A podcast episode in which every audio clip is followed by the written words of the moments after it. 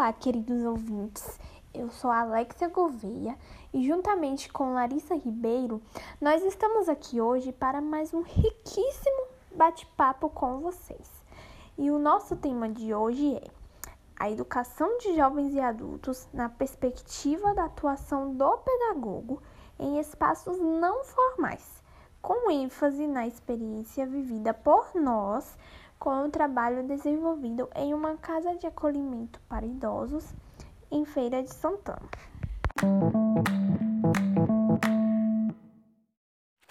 E iniciaremos nosso bate-papo trazendo de maneira bem breve um pouquinho sobre o percurso da EJA no Brasil, do seu surgimento até os dias atuais. Primeiramente, Alexia, eu gostaria que você nos lembrasse sobre o que é a educação de jovens e adultos. EJA ela é uma modalidade de ensino da educação básica, nos segmentos de ensino fundamental e médio.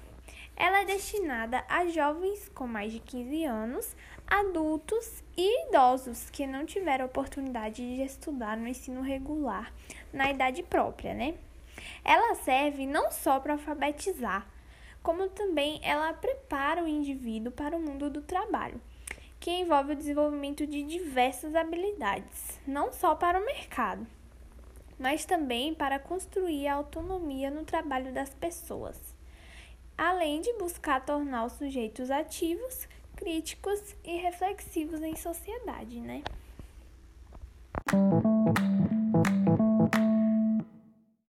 Então, vamos agora compreender um pouco mais do seu processo histórico até aqui.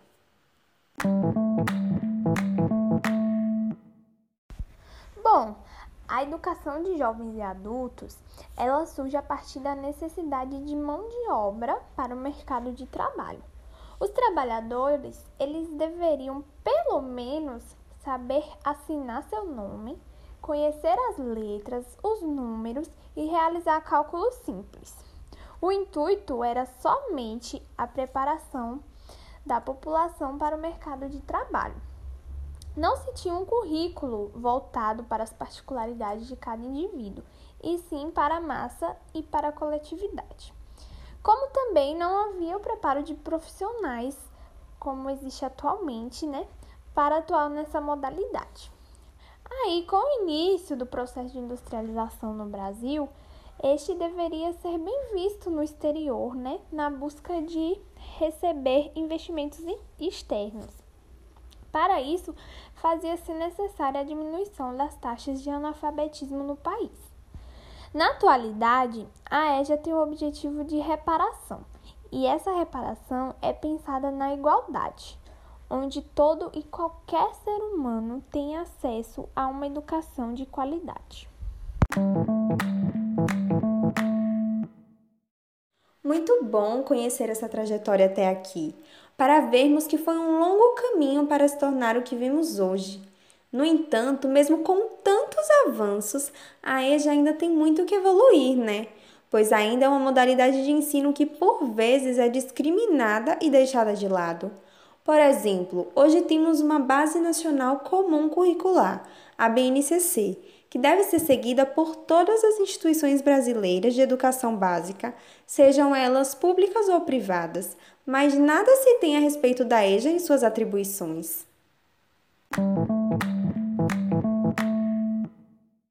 Sim, sim, verdade.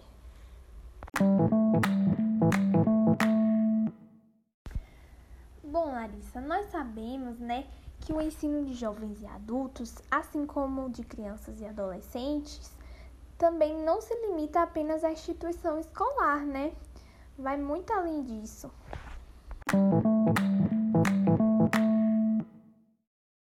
Sim, exatamente. Nós, pedagogos, quando concluímos nossa graduação em pedagogia, nós temos um leque gigantesco de opções de atuação. Isso perpassa desde nossa atuação como professores na educação básica, educação infantil, no ensino fundamental 1 e EJA, em escolas regulares, até gestores dessas instituições, como diretor, coordenador, que é a educação formal, caracterizada como burocrática, hierárquica e sistematizada, que segue diretrizes e currículos rígidos. como também podemos atuar em espaços não escolares, como ONGs, empresas, hospitais, orfanatos, instituições penais com menores privados de liberdade, CRAs e também casas de acolhimento para idosos. Isso é o que chamamos de educação não formal, que é o processo educativo que acontece fora do ambiente escolar, mas que não deixa de ser uma prática educativa. E ao contrário da educação formal, ela é menos difusa e burocrática, ela é flexível em tempo e em espaço, mas não deixa de ser sistematizada, ou seja, ela é organizada, mas não de forma rígida. Então, a educação é um processo que se inicia muito cedo e se estende ao longo da vida dos indivíduos. Afinal, nós nunca paramos de aprender e de se desenvolver, não é mesmo? Isso, eu achei bem interessante você trazer essa discussão aqui, porque esse é um equívoco que acontece muito na sociedade hoje, né? Quando se fala em pedagogia, as pessoas acham que ela se resume e se limita apenas ao trabalho com crianças na escola comum, né? E não! É muito amplo o campo de atuação dos pedagogos, né? A pedagogia é a ciência que estuda a educação em si, o processo educativo, em suas diferentes formas, configurações e ambientes. O pedagogo tem como principal objetivo a formação humana. Inclusive, um dos nossos focos centrais nessa discussão de hoje é falar da nossa experiência na atuação como pedagogas em uma casa de acolhimento para idosos, né, que tivemos o prazer de executar na disciplina de educação em espaços não formais. E para iniciar essa discussão, Lari, Fala um pouco pra gente, em linhas gerais, qual é esse papel do pedagogo em abrigo de idosos? Como o pedagogo pode contribuir com os residentes do abrigo de idosos por meio de práticas educativas nesse espaço não formal? Quais as atividades são executadas com eles nesses ambientes? E como o trabalho é desenvolvido e sua relevância?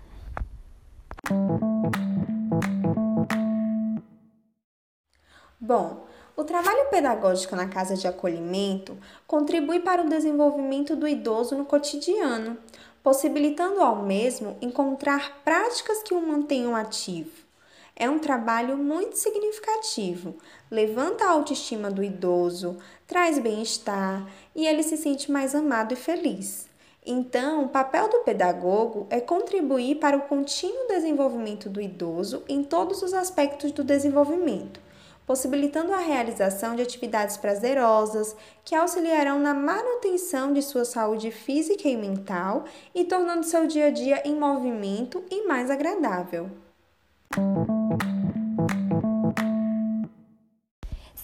Porque geralmente a rotina dos abrigos de idosos é muito parada, né? Eles passam a maior parte do tempo deitados em seus quartos ou sentados isolados, cada um lá no seu cantinho. Não se tem esse olhar sobre suas funções ali, seu desenvolvimento e integração. É tudo muito voltado para o assistencialismo, para o cuidado físico e acaba se deixando de lado o cuidado psicológico, cognitivo, social e emocional. Podemos perceber isso, inclusive, na própria estrutura dos abrigos, né? que já tem aquela organização semelhante a um hospital. Um ambiente silencioso, sem vida, sem cor, né?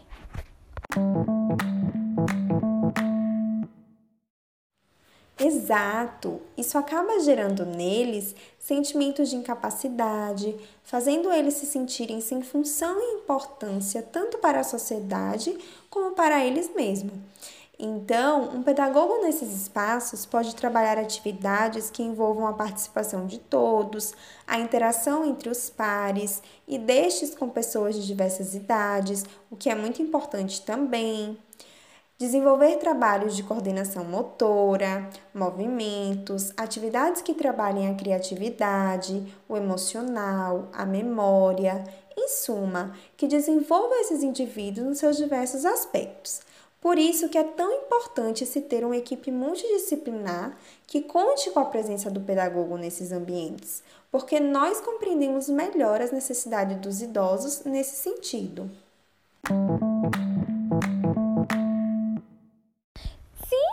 As atividades, elas são formas dos mesmos se sentirem até incluídos na sociedade, né?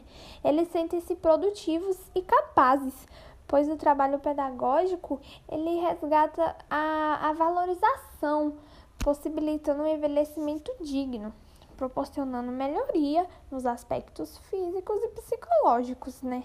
Existe uma valorização do sujeito na sua singularidade.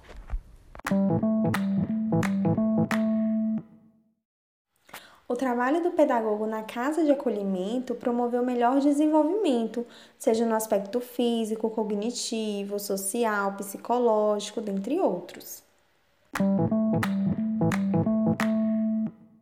E para fechar, nós podemos dizer, né, que essa forma de abordar a educação nesse espaço objetivou a formação humana mesmo, com mais atenção e cuidado com o idoso, devido a muitas questões que o cercam, né? Como, por exemplo, a carência por falta da família, o desligamento do lar e, por consequência, a sensação de solidão, né?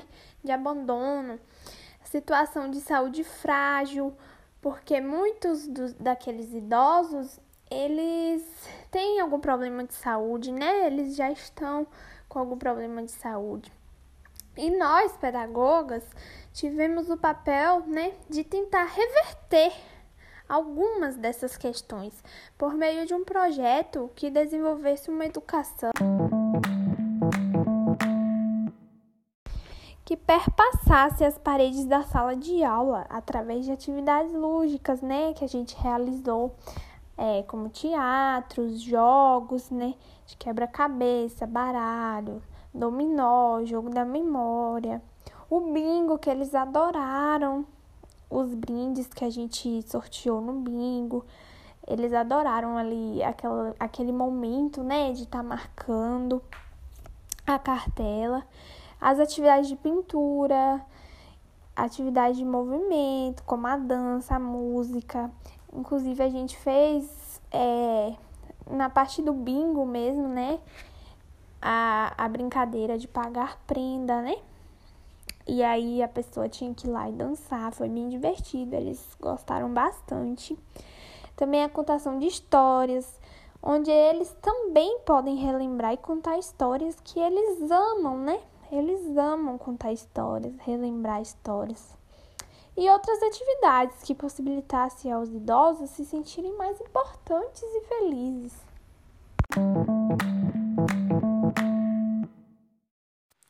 Devido a todas essas observações destacadas, defendimos que é muito importante que as casas de acolhimento para idosos incorporem o trabalho de pedagogos em suas rotinas para melhor qualidade de vida e garantia de dignidade para a terceira idade.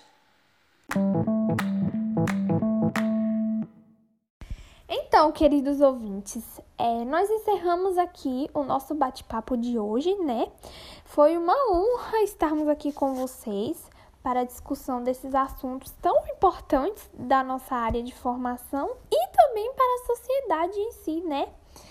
Nós agradecemos a presença de todos que nos ouviram e fiquem ligadinhos, viu? Que teremos mais. Até a próxima!